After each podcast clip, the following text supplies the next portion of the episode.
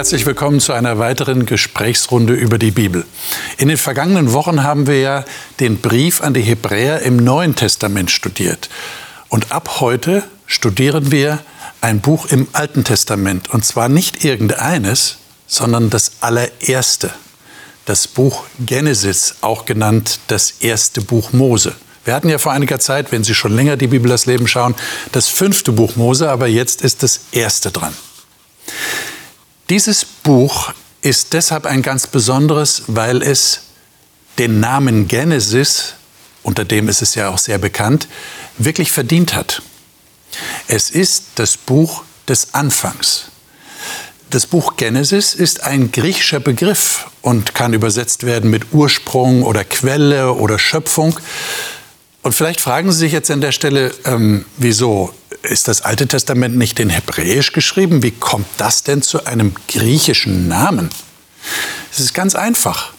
Es gibt eine griechische Übersetzung des Alten Testaments. Vielleicht haben Sie den Namen schon mal gehört, die Septuaginta.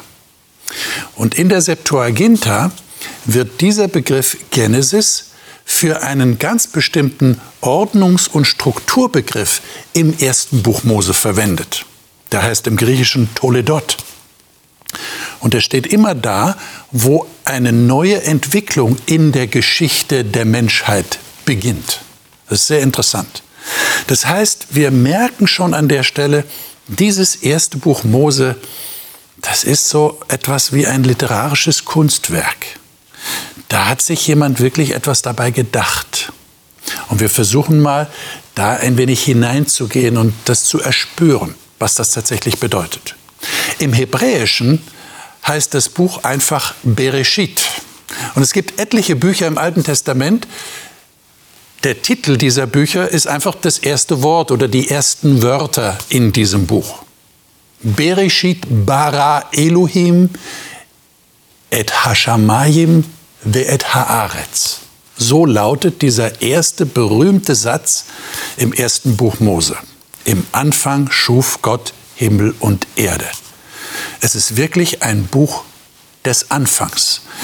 Und die meisten Theologen sind sich darüber einig, auch wenn sie verschiedenen Konfessionen und vielleicht auch verschiedenen Theorien anhängen. Aber eins ist sicher, dieses Buch bildet wirklich die Grundlage für unser Verständnis, was überhaupt unsere Erde, unsere Welt ausmacht, wie sie ins Leben gekommen ist. Die Bibel sagt, durch einen Schöpfergott. Natürlich wissen wir, dass der gesellschaftliche Trend in eine ganz andere Richtung geht. Da werden ja diejenigen, die noch an die Schöpfung, wie sie im ersten Buch Mose beschrieben wird, glauben, äh, eher belächelt oder sogar ausgegrenzt. Und jeder muss für sich selber entscheiden, was er glaubt. Glaubt er an die langen Zeitketten, die lange Entwicklung der Evolutionstheorie oder an die Schöpfung, wie die Bibel sie schildert? Die Bibel ist jedenfalls ganz klar. Gott hat diese Welt geschaffen. Aber wir wollen nicht mehr lange eine Vorrede haben, sondern wollen direkt in den Text einsteigen. Ich freue mich schon darauf, mit meinen Gästen über dieses ganz besondere Buch in den nächsten Wochen zu sprechen.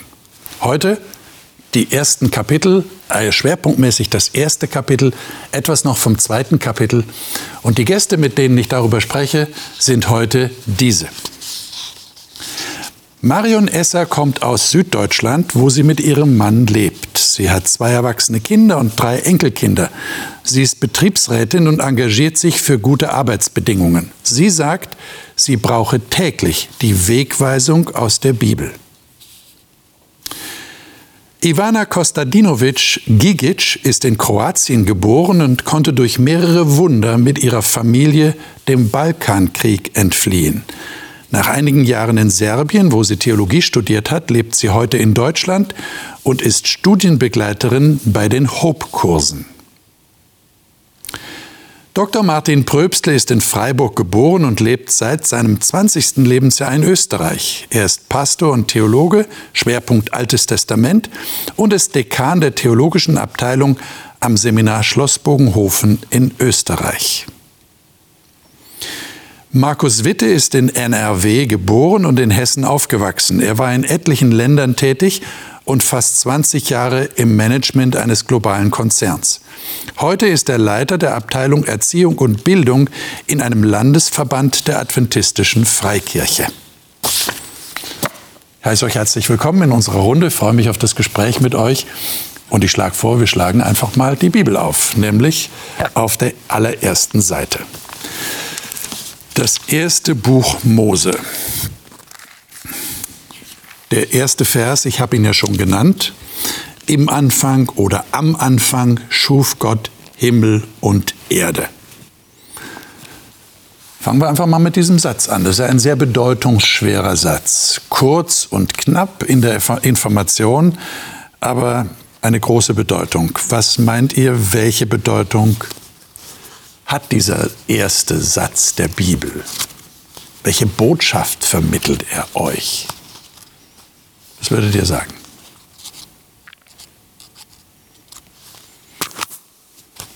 Also ich würde sagen, hier beginnt eure Geschichte. Okay. Also das vermittelt, hier beginnt unser Anfang. Es heißt ja nicht, es heißt, am Anfang schuf Gott Himmel und Erde. Aber es heißt ja nicht, was er davor geschaffen hat. Und es heißt, es sagt ja auch nicht, wo er vorher herkam, sondern also für mich heißt es, hier beginnt die Geschichte der Erde. Hm. Okay. Mhm. Genauso könnte es hier auch stehen, am Anfang wurde der Himmel und die Erde geschaffen. Aber ich finde es toll, dass es schon im ersten Satz so betont wird, Gott. Mhm. Mhm. Da haben wir so unterschiedliche Sachen. Du hast jetzt ein bisschen am Anfang betont, kommt mir vor. Du betonst Gott. Muss ich ja weitermachen und sagen, schuf vielleicht. Ja? Vielleicht schuf. Du hast schon hebräisch gesagt, bara. Bara ist etwas, was in der Bibel nur Gott macht. Also auch hier so diese, diese Wunderkraft Gottes gleich im ersten Satz. Wenn er loslegt mit der Geschichte der Menschen, dann macht er das, wie eben nur Gott das kann. Mhm. Er schuf. Okay. Markus, was macht der Satz mit dir? Also für mich so ganz existenziell, Gott ist schon da. Okay. Das gibt mir sehr viel Vertrauen und Geborgenheit. Das ist so der feste Anker. Ähm, bevor alles losgeht, ist Gott schon da. Und das spannt so für mich so den Horizont auch egal was später passiert, Gott ist immer noch da und er wird da sein. Aha. Würde euch, also es geht ja weiter, ne? wir haben jetzt nur den ersten Satz, erster Vers in der Bibel. Ähm, Frage, würde euch dieser Satz ausreichen? Ich, ich, gehe davon aus, ihr kennt die weiteren Sätze, die jetzt kommen. Ja? Die Beschreibung der sechs Schöpfungstage und des siebten Tages und so weiter. Aber wenn ihr jetzt mal kurz innehaltet und überlegt, wenn ich die anderen Verse alle nicht hätte, würde der erste Satz schon reichen? Als Information? Die Frage ist, wofür würde es reichen? Ja. Also mir würde es reichen für die Information, dass Gott alles in der Hand hält und er geschaffen hat. Dass jetzt die Details kommen, das ist wie das Ausmalen einer Geschichte oder eines Bildes. Okay. Aber das, das ist so, wie du gesagt hast, dieses allumfassende, dieses überspannende, ihr beide habt es eigentlich gesagt, ähm, dieses Thema Gott hat geschaffen. Wie er das dann gemacht hat und in welchen Details, das teilt er uns noch mit auf seine Weise. Aber, aber allein die Tatsache, dass er alles in der Hand hält, das finde ich ist das Wichtigste, was daran drin ist. Okay. Man kann immer einen Satz noch weiter ausmalen. Ja? Also du könntest auch sagen, reicht uns das, was hier steht überhaupt in den ersten Kapiteln? Ja. Und ich würde sagen für mich, ah, eigentlich reicht es nicht. Ich würde gern schon noch ein bisschen mehr wissen. Ne? Und habe hier Fragen und dort Fragen. Aber für das Wissen, dass es da einen Gott gibt, der alles in der Hand hat, der diese Geschichte der Menschheit gelenkt und begonnen hat, reicht so ein Satz aus. Und so ein Satz kommt ja in der Bibel immer wieder mal vor. Und da wird auch nicht viel dazu noch erwähnt, sondern einfach, Gott ist der Schöpfer. Das macht etwas mit uns Menschen. Ja.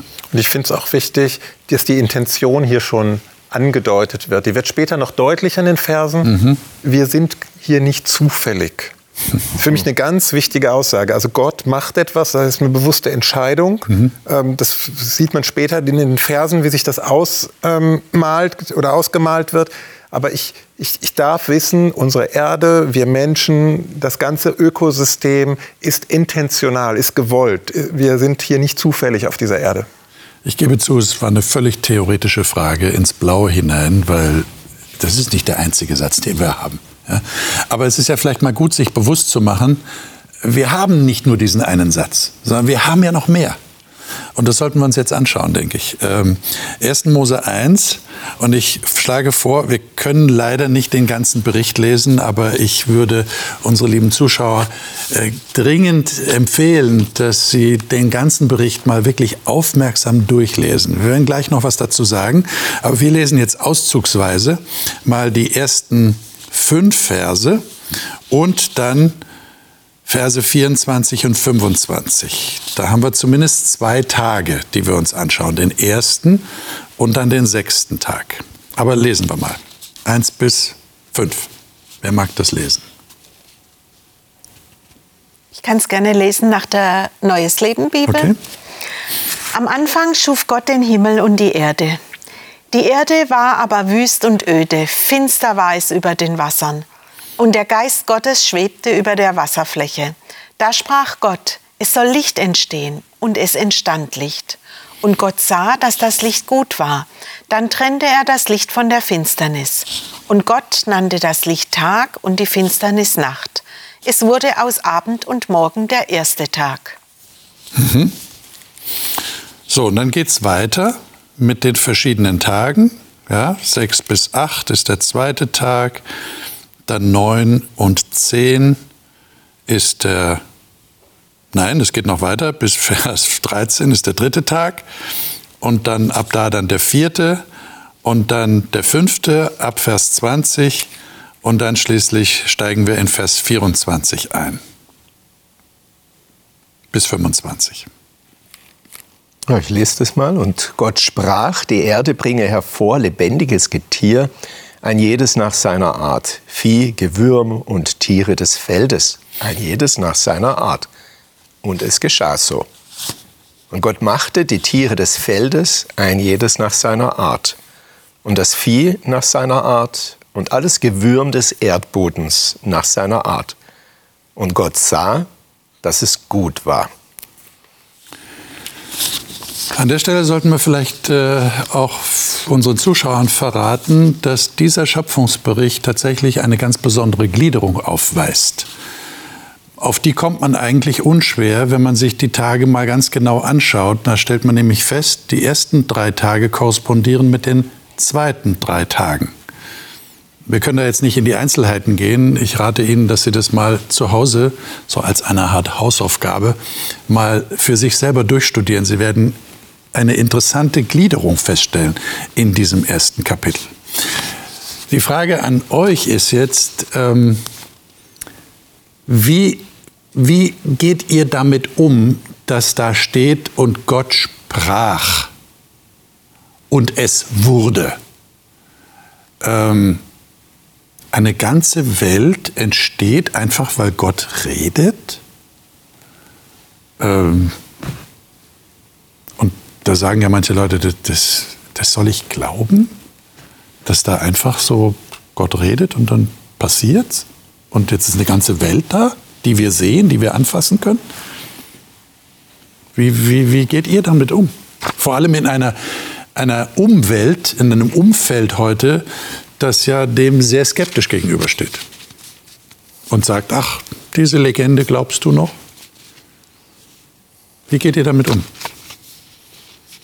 Ich muss ja an irgendeine Theorie sowieso glauben. Also den, den endgültigen Beweis im, im wissenschaftlichen Sinne habe ich nicht. Also ich muss, egal welche Annahmen ich treffe, ich muss mich immer auf etwas einlassen und dem Vertrauen schenken. Mhm. Bis zu einem gewissen Grad.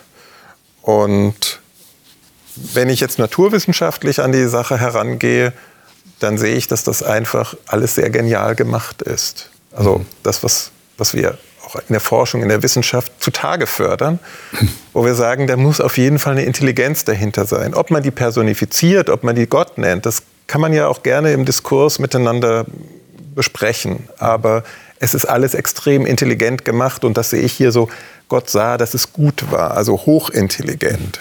Also würdest du sagen, es gibt durchaus Erkenntnisse in der Physik, in der Biologie, die das nicht so unwahrscheinlich erscheinen lassen, dass da tatsächlich ein Gott dahinter steht, der das geplant und gemacht hat. Das zumindest andeuten. Ja, okay. Mhm. Also, ich meine, das Ganze auszuführen, das würde fünf Sendungen kosten. Also, ich wurde als junges Mädchen in der Schule immer verdonnert, das Referat zu halten, Evolution oder Schöpfung. Da setzt man sich automatisch damit auseinander und mhm. es ist so, wie du sagst, man muss an eine Theorie glauben. So, und dann muss ich sagen, wenn ich, wenn ich schon nichts beweisen kann, es gibt für beides, man kann, beide Seiten können Indizien, Indizien für ihre Theorie finden. Aber die, für mich ist die Wahrscheinlichkeit, dass sowas aus dem Nichts heraus entstanden ist, sich selbst entwickelt hat, ohne einen Plan, die ist so unwahrscheinlich. Und außerdem ist für mich die, die, die, dieser Glaube, da ist ein Schöpfergott der hat es gewollt, der hat uns gewollt, der hat es so gemacht äh, mit einem bestimmten Plan dahinter. Das, also wenn ich zwischen zwei Theorien wählen muss, dann, dann ist das für mich die Theorie, die, die auch mein Leben bereichert. Mhm.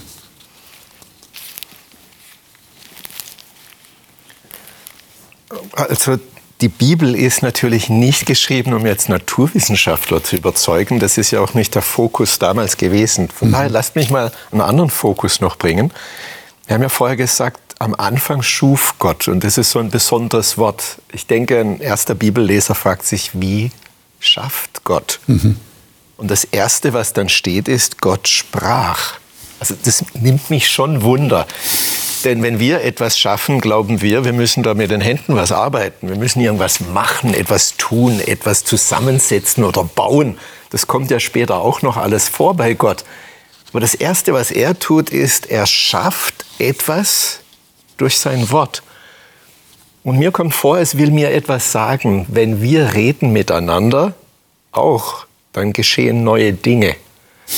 Ein Wort kann ja etwas schaffen oder zerstören auf lange Jahre hinweg. Und Gott sagt etwas und es passiert. Das ist so das Ultimative, wo er mir sagt, es gibt mehr als nur die materielle Welt. Es gibt jemand, der kann reden und Dinge geschehen. Und das kann er wahrscheinlich, was heißt wahrscheinlich? Natürlich kann er das heute auch noch. Aber selbst wenn ich jetzt in die Neurowissenschaft gehe, also ich, ja. ich, ich durch tiefes Denken können wir Menschen Synapsen bauen. Das heißt, also ein bisschen von der Schöpferkraft unseres Schöpfers ist in uns Menschen drin. Also ich finde es so klasse, dass unsere Gedanken sich materialisieren. Und zwar durch die Art, wie unser Gehirn funktioniert.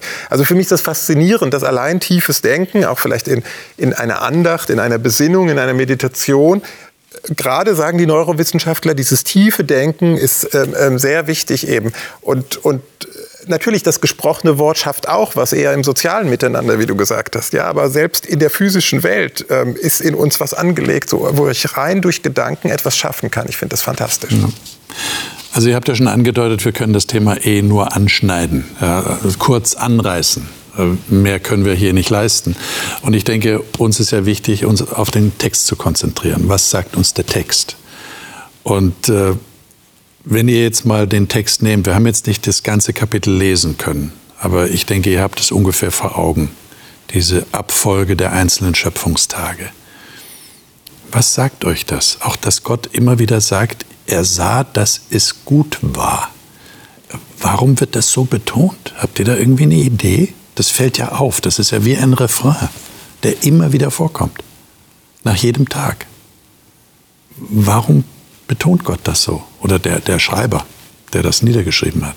Es ist interessant tatsächlich, dass sich ähm, auch meine Kursteilnehmer zum Beispiel, sie fragen sich immer wieder, hat Gott wirklich alles so gut geschafft, geschaffen, dass es äh, tatsächlich ohne, ähm, ohne das Bösen drin war, irgendwie von Anfang an? Und interessanterweise bekommen wir ja hier die Antwort, weil das Gott sah, dass es gut war er bestätigt das quasi nach jedem Tag, ähm, das sagt mir schon, also es gibt mir schon die Antwort, es war gut. Da war nichts Böses drin. Und wenn wir ein bisschen über das Wort nachdenken, also hebräisches Wort, ähm, dann ist es interessanterweise nicht nur gut, dass nichts Böses drin war, sondern es war auch schön vom Aussehen her. Und ähm, ja, ich finde, es ist toll, dass uns eigentlich dieser Bericht ganz am Anfang schon äh, Antworten gibt auf Fragen, die Menschen auch heute noch stellen. Und zwar nicht so selten. Ja, ich finde das interessant, was du sagst, dass äh, das schon eine Art, äh, Art Gewichtung ist, so als eine Art Gegengewicht dem gegenüber, was dann tatsächlich nachher kommt. Was wir dann in unserer nächsten Sendung besprechen werden, wo es dann nicht mehr gut war. Und die Frage ist ja tatsächlich berechtigt. War das schon inhärent in der Schöpfung angelegt? Nein, die Bibel sagt, nein, es war absolut gut. Und ich finde das umfassend gut. Und ich finde das so wichtig, was du sagst, Ivana, dass das wir haben ja heute manchmal so die Philosophie, ja, Gut und Böse müssen gleichberechtigt gegeneinander äh, so, so, so, so, eine Waage bilden. Und, und der Bericht hier sagt, nein, es war einfach nur gut. Punkt. Das, das heißt für mich sehr, sehr kraftvoll. Ja. Also was ich eigentlich da drin sehe, dass Gott eine unheimliche Liebe zum Detail hatte. Also es hätte der erste Satz genügt. Am Anfang schuf Gott Himmel und Erde. Aber er geht ins Detail und er gibt jedem, jedem Ding sozusagen einen Abschnitt. Also ich finde es unheimlich interessant. Das hätte Gott gar nicht nötig gehabt. Und ich finde auch, also wo ich mir die, die Verse genau durchgelesen habe, ist mir aufgefallen, am Anfang sprach Gott und es geschah. Das waren die ersten Tage. Und ab Vers 16, da, da sprach Gott und dann schuf er. Also das ist für mich so wie so eine Steigerung der Dinge.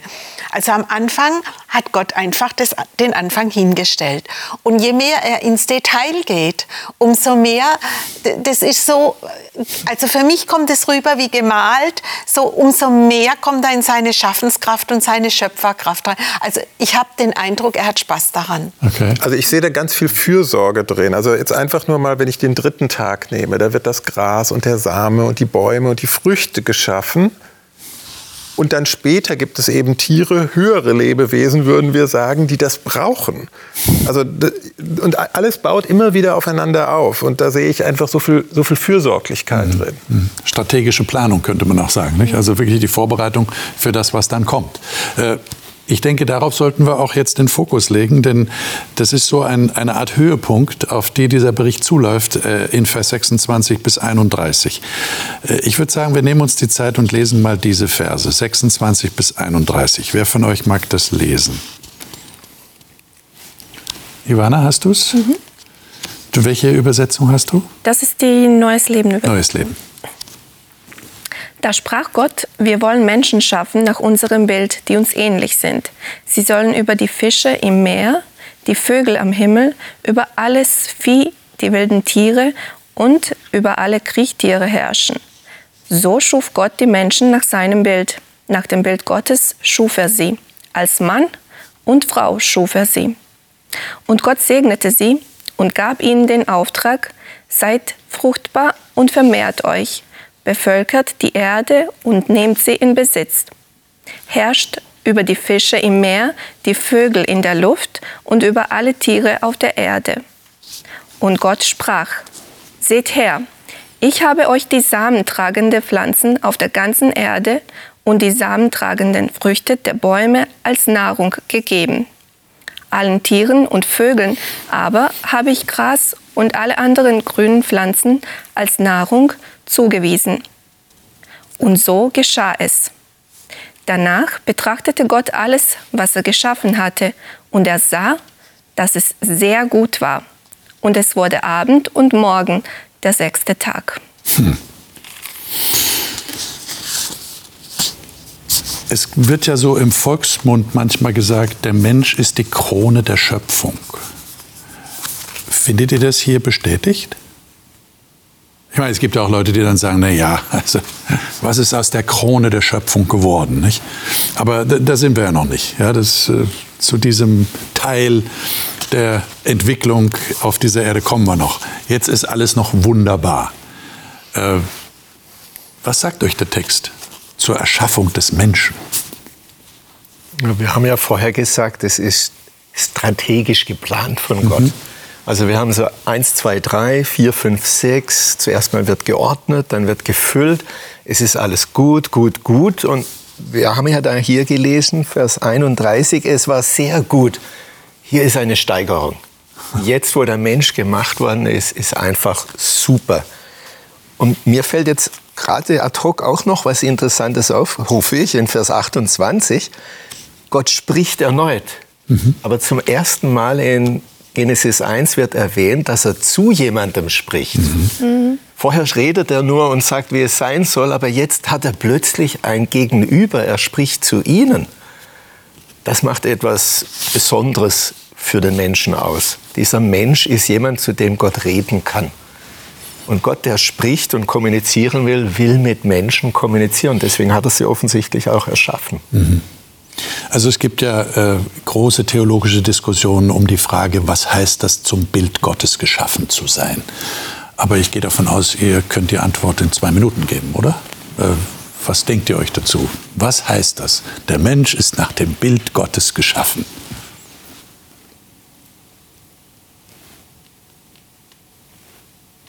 Ja, wir hatten vorher auch äh, über das äh, Sprechen, also dass Gott, als er sprach, ähm, etwas entstanden wurde. Genauso zum Beispiel äh, hat dann Markus gesagt, äh, wenn wir denken schon, was da passiert, mhm. ja. Also da sehe ich schon ein bisschen etwas, was mich so in uns Menschen an Gott erinnert. Also wir haben schon etwas von ihm bekommen. Mhm. Das ist natürlich jetzt nicht die Antwort auf die Frage komplett, ja. aber ähm, ja, wir haben einiges in uns als Menschen, das wir von Gott bekommen haben. Und das beinhaltet äh, dieses Bild Gottes. Äh, interessanterweise wird da, ähm, auch wenn wir, den Text auf Hebräisch lesen, merken wir, es bleibt nicht nur an dem Äußerlichen. Wenn wir das Bild sagen, ja, das bezieht sich natürlich äh, eher auf das Äußerliche, das, was wir sehen.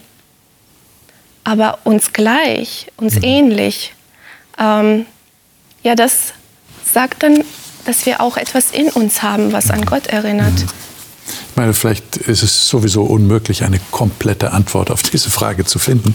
Wir können wahrscheinlich immer nur so einzelne Punkte nennen, wo wir sagen, ah ja, da ist das Bild Gottes im Menschen erkennbar. Du hast jetzt eins genannt, die Schöpferkraft oder die Kreativität, die, die Gott dem Menschen gegeben hat. Was habt ihr noch als Anhaltspunkte dafür, euch selber auch als Bild Gottes zu fühlen?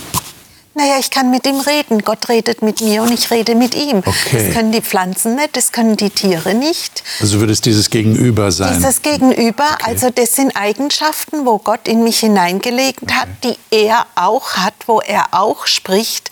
Also da gibt es ganz viel, ich meine, da kann man jetzt ganz viele Eigenschaften bringen, von der Schöpferkraft, von dem Thema, ich kann kommunizieren tatsächlich in der gleichen Art und Weise.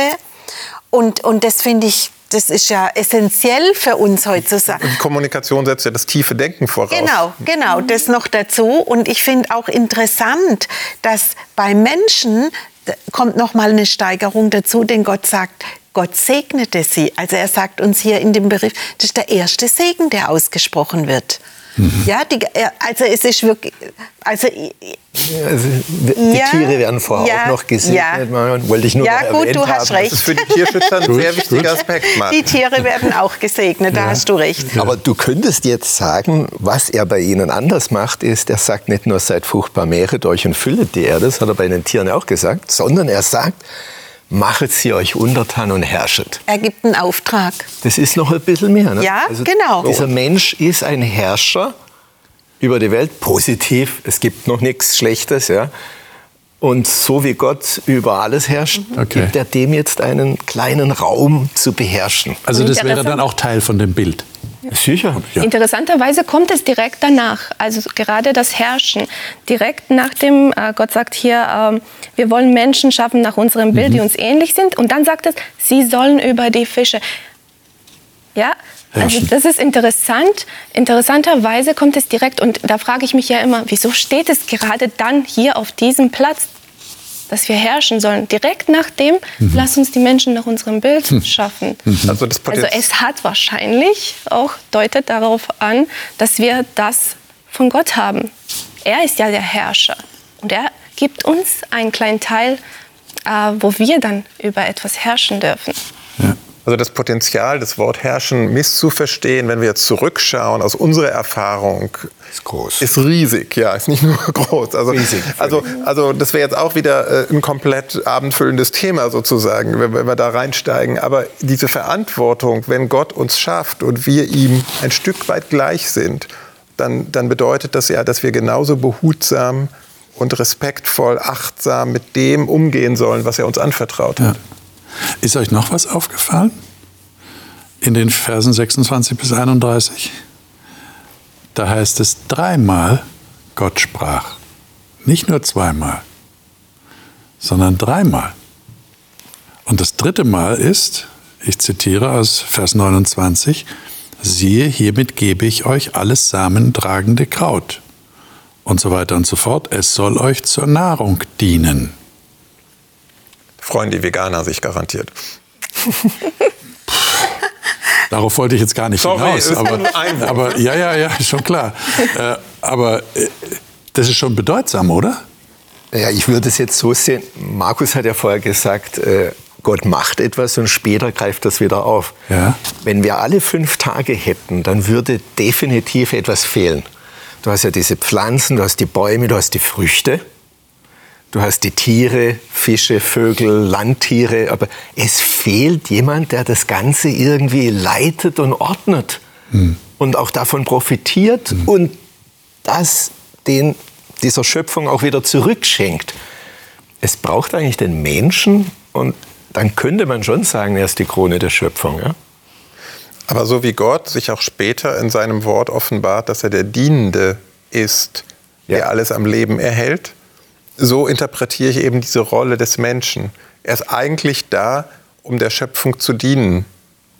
So wie du sagst, um sie in Ordnung zu halten. Deswegen heißt es ja in Kapitel 2 dann, wenn er den Menschen macht und in den Garten setzt, er macht ihn dort hinein, um ihn zu bebauen und zu bewahren. Also er ist ein Diener und ein Arbeiter für die Schöpfung. Mhm. Und damit unterscheidet sich dieser Schöpfungsbericht ja diametral von den Schöpfungsberichten, die es sonst in der Antike gegeben hat, ja, wo Götter miteinander gekämpft haben und so weiter. Ähm, sondern hier ist ein Gott, so verstehe ich euch jetzt, wie ihr das interpretiert, der tatsächlich den Menschen als sein Gegenüber schafft und ihm Verantwortung überträgt und ihm auch sagt, das, was ich da gemacht habe, das sollst du nutzen. Das ist für dich gemacht. Ja? Das ist eigentlich toll, diese Fürsorge, die du erwähnt hast, Markus. Dann äh, hast du noch beim Bild Gottes, sorry, Will. Ja, ja, ja, ja. Dieses uns, also ja, genau. 26, lasset ja. uns lasset Menschen uns. machen. Und dann überrascht hört man zu, oh Gott, uns, wer ist das? Mehr Gott, ja. Und dann macht er den Menschen als Mann und Frau oder männlich und weiblich, wie es da steht. Das ist auch zum ersten Mal so dieser, diese Ergänzung, die Gott hier schafft. Natürlich sind die Tiere auch so geschaffen, aber es wird nicht gesagt. Beim Menschen wird es aber gesagt, dass hier Beziehung offensichtlich sehr wichtig ist. Mhm. Und daraus nehme ich, dass dieser Gott ein Beziehungsgott ist in dem ersten Kapitel und er natürlich Menschen schafft mit der Fähigkeit, Beziehungen zu schließen. Zur Schöpfung, aber auch untereinander. Hm. Jetzt wird ja meistens von der Sechstageschöpfung geredet. Und jetzt lesen wir mal die ersten drei Verse in Kapitel 2. Und wir werden feststellen, das stimmt gar nicht. Das waren nicht sechs Tage. 1. Mose 2, 1 bis 3.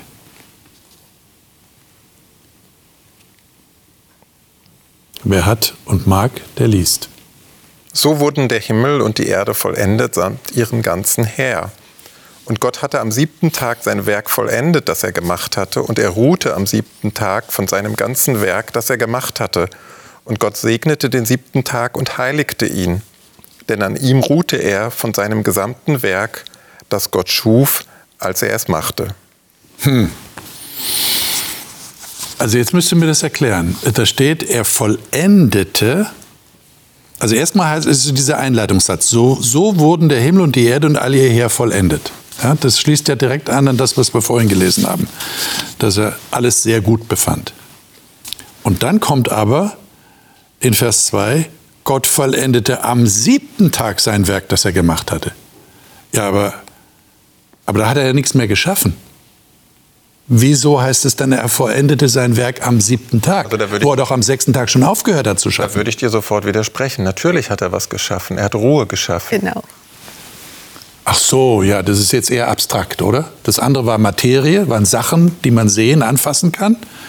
Und jetzt schafft er aber ich finde das, ich etwas, das was man nicht anfassen kann. Das eine ganz wertvolle Gesellschaftskritik jetzt. Ich hole es mal in unsere Zeit rein, ja. ähm, weil wir sind ja eher mehr so auf Output, auf, auf Leistung, aufs Ergebnis gepolt. Wenn, wenn wir arbeiten, dann sind wir zufrieden, wenn wir sehen, was, was dabei rauskommt.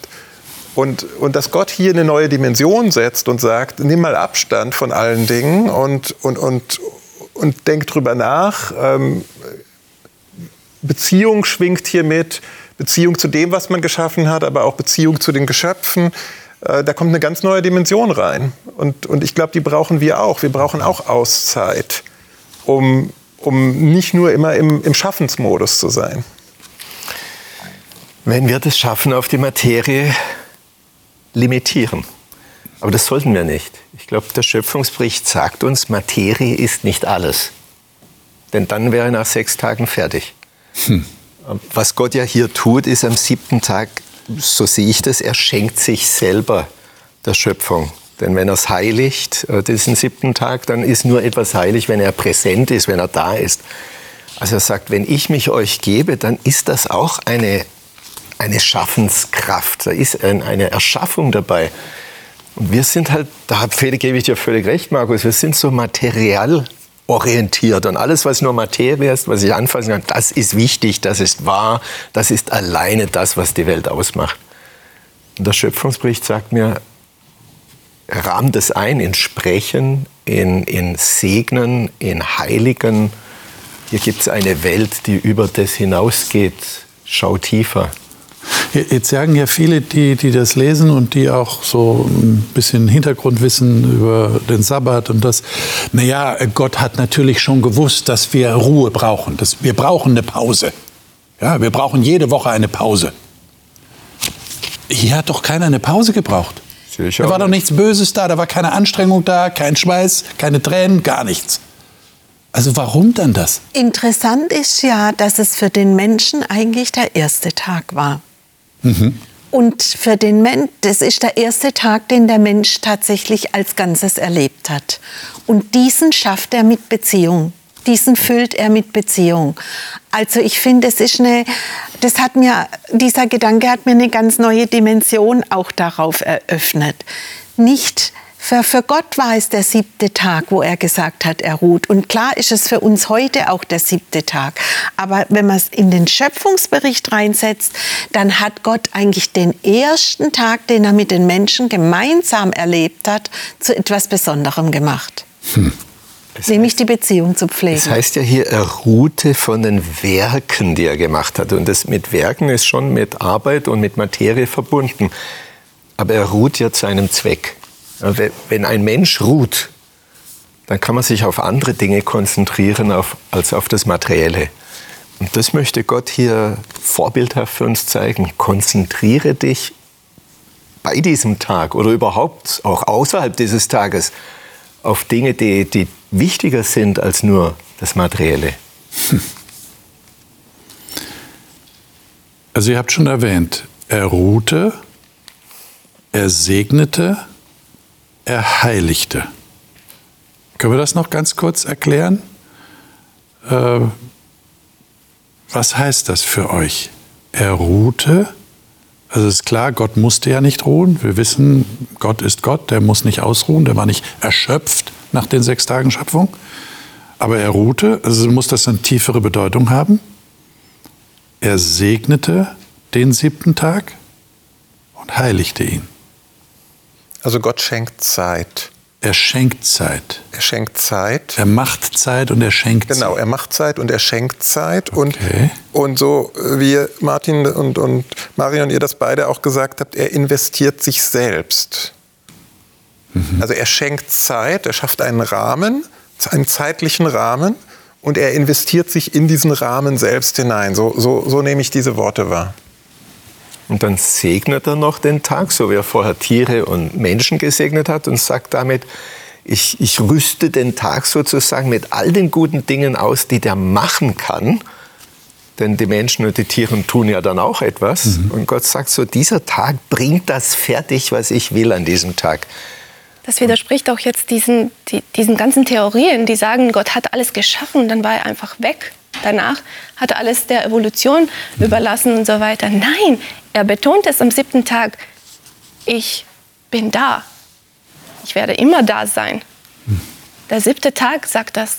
Ich werde da sein. Immer wieder bin ich da. Ich bleibe da.